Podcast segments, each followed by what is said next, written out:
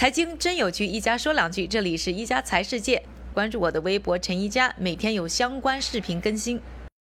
上个星期呢，有一个消息呢，非常有意思，就是呢，耐克宣布将要停止和亚马逊的合作，不再通过亚马逊的电商去销售他们的产品了，结束了一段呢两年的合作。但另一方面啊，阿里巴巴却明显呢是耐克的一个重要的合作方。就在刚刚过去的双十一，一分钟的销售就已经呢过亿，那一天下来呢，耐克的销售额是轻松的突破了十亿人民币的大关，而且呢，到去年年底为止啊，可以看到呢，耐克在大中华地区区的销售呢是连续十七个季度出现上涨，其中一个重要的动力呢就是来自于天猫。天猫这个词儿啊，在他们的这个财报当中呢是连续出现，所以呢非常明显，阿里巴巴是耐克呢他们销售业绩增长的一个重要的助力。而亚马逊和阿里巴巴同样是两大呢电商巨头，分别在美国和中国的电商市场具有绝对的优势。但是为什么在和品牌像耐克这样的合作上却出现如此大的不同呢？这其实是一个。非常有意思的问题，去仔细想想这个问题，你就可以了解呢，亚马逊和阿里巴巴他们的经营区别到底在哪里。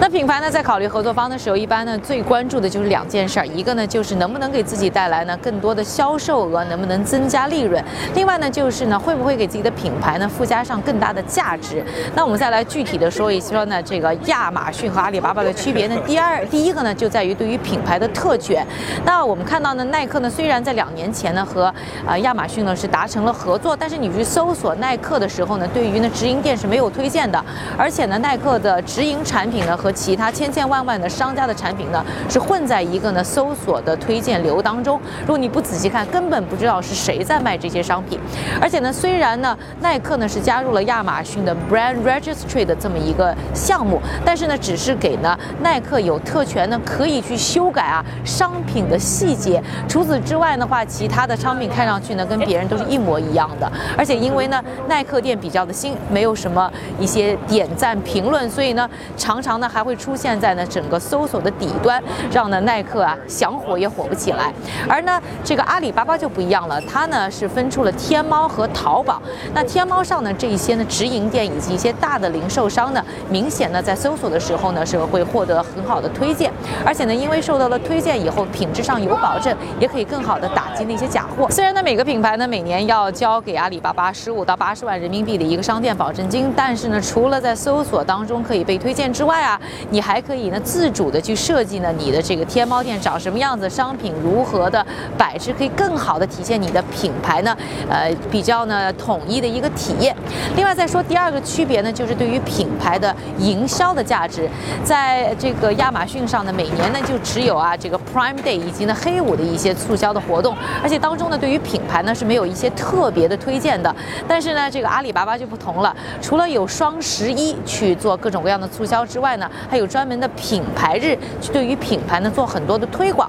除此之外呢，现在呢阿里巴巴还有啊像直播呀等等的一些呢带货的渠道，更好的帮助品牌呢加大他们的销售额，帮他们带货。第三个区别呢就要说到呢对于这些品牌的其他的一些信息和数据上的服务，在亚马逊上呢对于呢这一些品牌呢。是没有这方面的一些信息反馈的，但是相反呢，在阿里巴巴上呢，天猫上的这些呃销售的数据呢，阿里巴巴呢都会回馈给这些品牌，帮助这些品牌去分析呢用户的销售行为，更好的帮他们去设计产品，帮他们备货，并且呢设计未来的一些新产品和未来的一些促销的活动。所以相比之下呢，可以看到啊，对于品牌来说，天猫店或者说阿里巴巴附加的价值真的非常大，也难怪呢他们的销销售也是。接连出现上升，而说回到亚马逊呢，对于耐克来说带来的最佳价值呢，其实是在物流和他们的递送上，可能可以做得更好、更高效。但其实呢，在耐克的直营店登陆之前呢，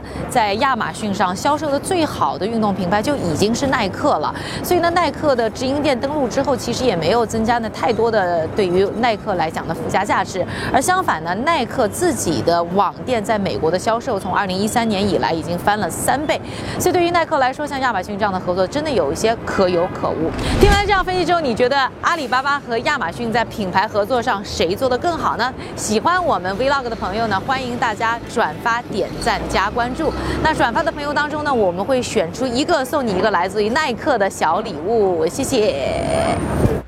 感谢各位的收听，我们明天再见。